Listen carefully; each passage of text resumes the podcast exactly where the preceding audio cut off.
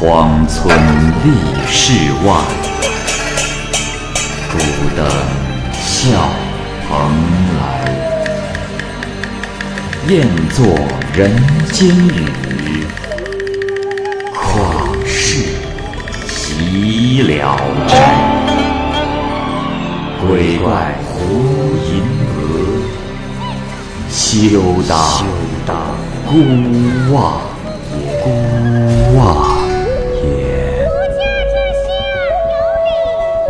白话《聊斋故事》，《聊斋故事》之珊瑚，蚂蚁播讲。有个书生啊，叫做安大成，是重庆人。他的父亲是举人，早年间就死了。弟弟啊，安二成年纪还小。大成娶了妻子陈氏，小名呢叫珊瑚，生性贤淑。但是啊，大成的母亲沈氏凶横而不讲道理，对珊瑚百般的虐待。但珊瑚却丝毫没有怨言。每天早上起来都梳理整齐，拜见婆婆。一次，大成生病，沈氏就说是儿媳啊每天穿戴花哨，引诱丈夫造成的，对他是辱骂斥责。珊瑚回到自己的屋里，卸下装饰后就去见婆婆，这沈氏就更加的发怒，叩头碰地，自打嘴巴。大成素来孝顺。于是就用鞭子抽打媳妇，这才让沈氏慢慢的消了气。但是从此以后啊，他就更加的怨恨媳妇。虽然珊瑚呢是小心谨慎的伺候他，但是他始终不和珊瑚说一句话。大成知道母亲发怒，就搬到其他房间里去住，表示啊要和妻子是断绝关系。很长时间之后呢，这个沈氏仍然是不满意。还是动不动就指桑骂槐的责骂珊瑚，大成就说：“哎，这一家上下鸡犬不宁。娶媳妇回家是为了伺候公婆，事情变成现在这个样子，要媳妇有什么用？”于是便休了珊瑚，派了一个老妇人送她回家。出了门不久，珊瑚就哭泣着说。作为一个女子，不能当好媳妇，还有什么颜面回家拜见父母？不如死了算了。于是，他从袖中拿出了剪刀，向自己的咽喉刺去。那老妇人急忙来救，可是啊，鲜血已经染红了衣襟。老妇人便扶着他来到大城的一个沈娘家。沈娘姓王，早年守寡，一个人过日子。于是呢。就将珊瑚留了下来。老妇人回到安家，大成就叮嘱他不得向母亲说出实话，但是心中却暗自害怕母亲知道这件事儿。过了几天，他探听得知珊瑚的伤势已经渐渐好了，想让他把珊瑚赶走。王氏让大成进了门。可是大成不肯进去，只是怒气冲冲地说要赶走珊瑚。没多久，王氏带珊瑚来见大成，便问道：“哎，大成，这珊瑚又有什么罪？”大成呢，斥责他没有侍奉母亲。珊瑚含情不语，只是低着头，呜呜的哭泣，流出来的眼泪啊，都是红色的，染红了白色的衣衫。大成看到这幅情景，心中也很是凄惨，没办法，话没说完，扭头就走了。又过了几天，沈氏啊，听说珊瑚在王家，于是就气冲冲的来到了王家，恶语相向，讥讽王氏。王氏呢，生性傲然，也不肯让步，反过来数落沈氏的罪行，并且说：“哎呦呦！”你已把儿媳赶出了家门，她如今也不算是你安家什么人了吧？我留的是陈家的女儿，可不是你安家的儿媳，何必麻烦来多管别人家的闲事？沈氏听到这话，气急了，却理屈词穷。见王氏气势汹汹，寸步不让，于是感到既惭愧又沮丧，大哭着回家去了。可是珊瑚心中啊感到很是不安，就想移居他处。原来啊，大城还有个姨娘于老太太，也就是沈氏的姐姐，六十多岁死了儿子，只有一个年幼的孙子和守寡的儿媳。他呢，平常待珊瑚非常的和善。珊瑚啊，就向王氏告辞，去投靠于老太太。于老太太问清了情况，就直埋怨妹妹太过糊涂凶暴，就打算把珊瑚立马送回家。珊瑚呢，就竭力的劝阻于老太太不要这么做，并嘱咐她别说出去。就这样，珊瑚和于老太太住在了一起，像媳妇和婆婆一样的相处。这珊瑚呢，有两个哥哥。听说了这件事情之后，都非常的同情妹妹，于是就想把她接回去再嫁。珊瑚是坚决不肯同意，于是就跟着于老太太纺纱织布度日。这大成自从休了妻子以后，沈氏呢就想尽了办法替他筹办亲事，可是沈氏凶悍的名声是到处的传扬，再也没有人敢同他家结为亲家。就这么着过了三四年。二成渐渐的长大了，沈氏啊就先行为他娶了亲。二成的妻子呢，名字叫藏姑，是个十分骄横凶悍、浑不讲理的人。他呀，甚至比沈氏还厉害几倍。沈氏呢，如果气得给他了脸色看，这藏姑啊就凶狠的骂出声来。二成呢，懦弱，不敢袒护母亲。于是呢，这个沈氏的威风啊就大减，再也不敢触犯藏姑，反而要看着藏姑的脸色行事，用笑脸呢去奉承讨好她。即便是如此，也没能让藏姑喜欢他。藏姑啊，让沈氏干活就像对待丫鬟一样，大成也不敢出声，只能替母亲做些事，比如洗碗啊、扫地之类的事儿，什么都干。母子两个人啊，常在没有人的地方面对面的哭泣。就这么着，没过多久，这个沈氏就因为积郁成疾，病倒在床上，动弹不得，大便、小便、翻身都要大成服侍，弄得大成是昼夜不得睡觉，两只眼睛都熬红了。大成呢想叫弟弟接替自己的时候啊，这二成是刚进母亲的门，这藏姑就会把他叫走。大成实在没有办法，就跑到了于老太太家。希望他会亲自来到家里慰问母亲。他一进门就一边哭一边诉说，苦还没诉完，就看见珊瑚从帷帐后面走了出来。大成一见，大感羞愧，立马闭嘴想走。这时，珊瑚两手插住门，大成窘极了，就从珊瑚的胳膊下钻了过去，跑回了家里，但是没敢向母亲转达此事。不久，于老太太来了。沈氏看见她，非常的开心，并留宿她。从此，这于老太太家呀，每天都有人来，每次来呢，都会带许多好吃的东西。于老太太就找人给守寡的儿媳带话，说这里不愁吃喝，以后就不要再送了。可是啊，他家中仍然每天不断的送食物来。于老太太呢，自己一点儿也不吃，全都留下来啊，给生病的沈氏吃。沈氏的病呢，也就渐渐的好转了。这天，于老太太的小孙子又遵照他母亲的嘱咐，带着好吃的糕点来看望沈氏。沈氏感慨的说：“哎，姐姐，你好福气呀。”于老太太说：“ 哎呀，妹妹，你觉得？”被你休弃的儿媳妇的为人怎么样啊？沈氏说：“哎，倒没有二媳妇那么凶狠，但又怎么比得上外甥媳妇贤惠呀？”于老太太说：“哎呀，我说妹妹呀，有媳妇在身边，你尝不到辛苦。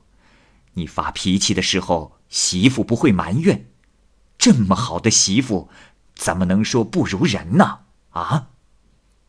沈氏于是流下了眼泪，对姐姐说自己悔恨不已，并且问：“唉，是我错了呀，不知珊瑚嫁人了没有？”于老太太回答说：“哎，这就对了，妹妹知错就好。珊瑚嫁人没有，我还不清楚，就让我。”回去帮你打听一番吧，啊！又过了几天，这沈氏的病啊已经完全好了。于老太太打算告辞，沈氏哭着说：“只怕姐姐走了，我还是免不了一死啊。”于老太太便和大成商量，跟二成分开来过。二成呢，将分家的事对藏姑说了，藏姑不乐意。对大成也说了一些不干不净的话，还顺带连老太太也骂了。大成呢，愿意把家中的良田全部给二成，藏姑这才高兴的同意。直到办妥分家的文书，这于老太太才回到了家中。第二天，于老太太就派车来接沈氏。沈氏到了他家之后呀，先提出要见外甥媳妇。并且几口称赞外甥媳妇的贤惠，于老太太说：“ 哎呀，妹妹，小女人纵然百样都好，又有谁会没有小毛病呢？啊，这婆媳之间呀，唯容忍二字啊。不过话说回来，妹妹啊，就算你的媳妇同她一样，恐怕呀。”你也享受不了这个福哟。沈氏回答说：“哎呀，姐姐，这话也未免太冤枉我了。你都把我说成那无知觉的木头和不辨是非的家禽野兽了呀！我老太婆有口有鼻，难道能不变香臭吗？”于老太太说：“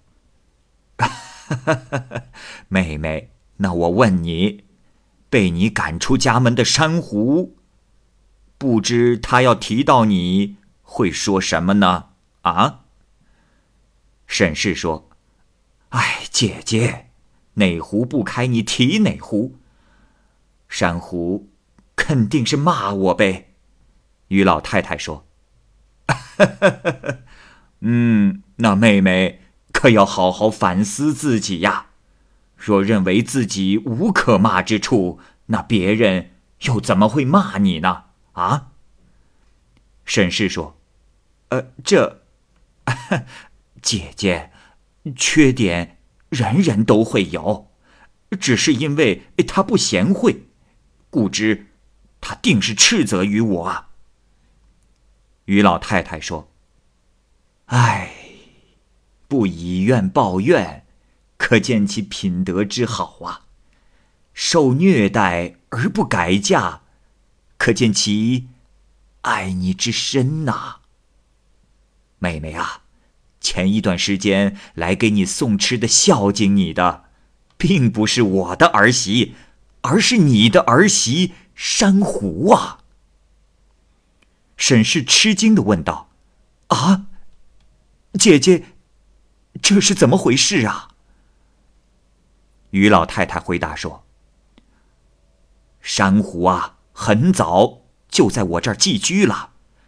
那些给你的吃的东西啊，都是他用夜里纺织挣来的钱买的。”沈氏听完，眼泪像断了线的珍珠，哗哗哗的向下淌，说道：“这，哎呀，我是真没脸见我的儿媳妇呀。”于老太太于是招呼珊瑚，珊瑚含泪走出来，拜伏在地下，甚是羞愧无比，狠狠地抽打自己。于老太太竭力的阻止，他才停住了手。婆媳二人遂重归于好。十余天后，婆媳二人一道回家去，家中只有几亩薄田，不足以维持生活，只能靠着大成替人家抄抄写写。珊瑚呢，靠缝纫刺绣作为家用的补充。二成家呀，虽然富裕，但大成也不去求他，二成呢也不照顾哥哥。藏姑因为嫂子曾经被休而看不起他，珊瑚啊也不喜欢他的凶悍为人，不屑与他说话。兄弟二人就这么着隔着院墙而住。藏姑呢不时的会破口大骂，而大成一家就装作听不见，不理睬她。藏姑无处施展她的淫威，就虐待丈夫和丫鬟。这一天，丫鬟承受不了她的压榨，上吊吊死了。丫鬟的父亲就到衙门去状告藏姑，二成代替媳妇去过堂，挨了不少的打，最后衙门仍然是将藏姑抓捕归案。大成这时为他们上下打点，希望能够摆脱罪名，但是最终还是不能免除。藏姑受到了夹手指的酷刑，指上的皮肉都裂开了。这个县官啊，非常的残暴贪婪，想勒索大笔的钱财。二成呢，只好把田产抵押出去换来钱，如数的交给县官，县官这才放他们回家。但是逼二成还债的债主，索债是一天比一天催得急，二成迫不得已便想把良田全部卖给村子里的任老头，但是任老头认为这些田产有一大半是大成的，要大成在契约上签字才能生效。大成到了人家，任老头忽然着急的自说自话：“大成啊，我是父亲。那任老头是什么人呐？竟然敢买我的产业？大成啊，地府感念你们夫妻孝顺，所以让我回来一趟，见你们一面呐。”大成流着泪说。啊父亲，果真是父亲吗？父亲，如果你地下有灵的话，就请你救救弟弟吧。安父回答道：“哼，这两个不孝子泼妇，死了也没什么值得可惜。你回家赶快筹集钱财，赎回我用血汗换来的产业。大成，记住了吗？”大成说道：“父亲，这……唉，我们母子二人只能糊口，哪里来的那么多钱呢？”安父回答说：“啊，此事倒也不难。那紫薇树下有银两，取出来用吧。”大成还想再问，这时那任老头已经不再说话了。过了一会儿，他醒了过来，却茫然不知方才说了些什么。大成回到家里，向母亲诉说起此事，那沈氏啊也不是很相信。藏姑听说了之后，就已经领着人去挖银窖了，挖了四五尺，只见砖头石块，并没有安居人所说的那些银子，便很失望的就走了。大成听说藏姑已经挖银子去了。禁止母亲和妻子去看，后来才知道他们一无所获。沈氏啊，就偷偷的去看，只见泥土中夹杂的是些砖块石头，就回去了。珊瑚接着来到了树下，他看到的却是土里面白花花的银子，于是叫大成一起去查验，果然是真的银子。大成觉得这是父亲留下来的财产。不忍心一个人独吞，便叫来了二成和他平分，银子的数量正好可以平分为两份儿。兄弟两人分别拿了口袋装走。二成和藏姑回家后检查银子，打开口袋一看，却见里面全是瓦块和石头，不由得大为惊骇。藏姑担心大成骗了弟弟，便让二成去窥视哥哥家那边的动静。大成去一看。哥哥呢，正将银两摆上桌子，和母亲一起庆祝呢。二成便把自己的情况照实跟哥哥说了，大成也是十分的吃惊，而且心中非常的同情弟弟，于是啊，又把自己的银子全给了二成。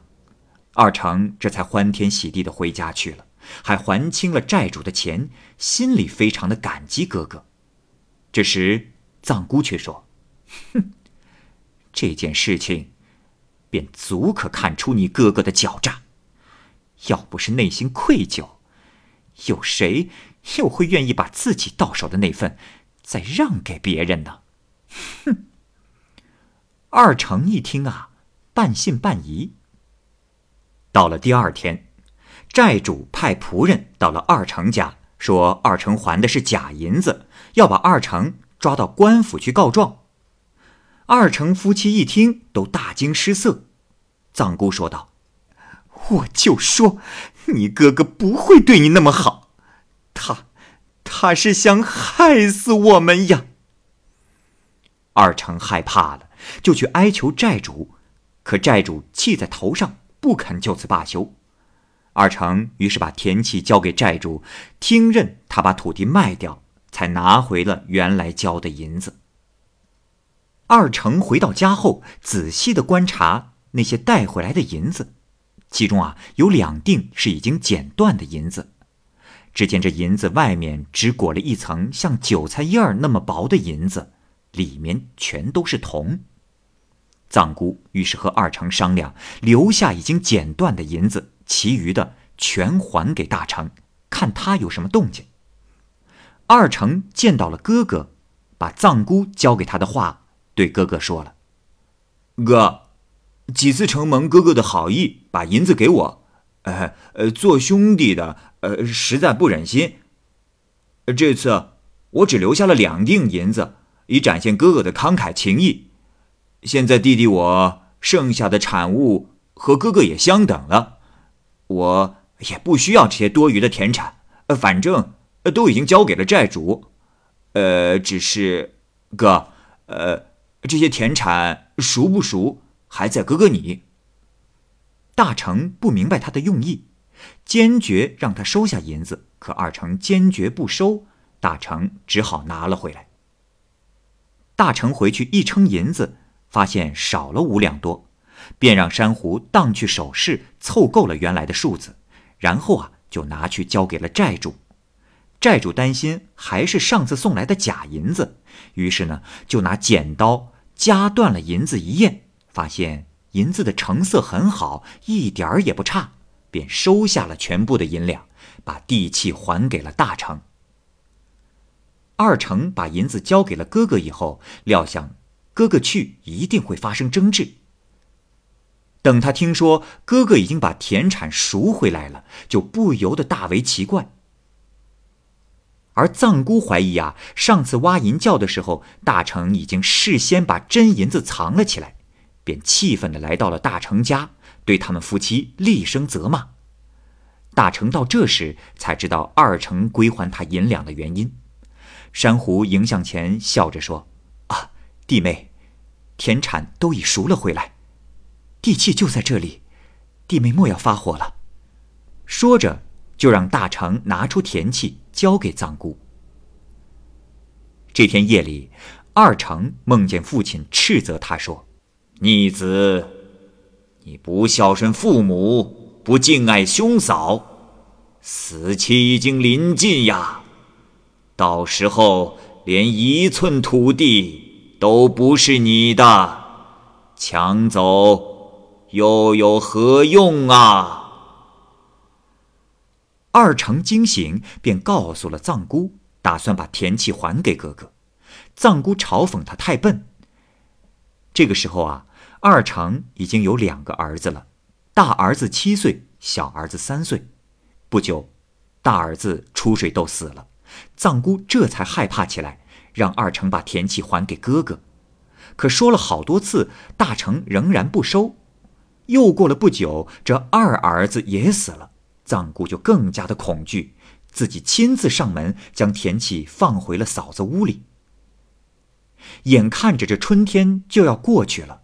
可家里的田都荒芜着，没人耕种，大成没办法，只好接手耕种。此后，藏姑改头换面，每天早晚都给婆婆请安，孝敬婆婆，对嫂子珊瑚也敬重有加。过不了半年，沈氏就病死了，藏姑哭得非常伤心，滴水不饮。她对别人说：“哎婆婆这么早就过世。”让我不能尽孝。上天注定我没机会赎罪了。藏姑后来生了十胎，都没有能够养大成人，只好将大成的一个儿子过继给自己当儿子，夫妻俩都长寿而终。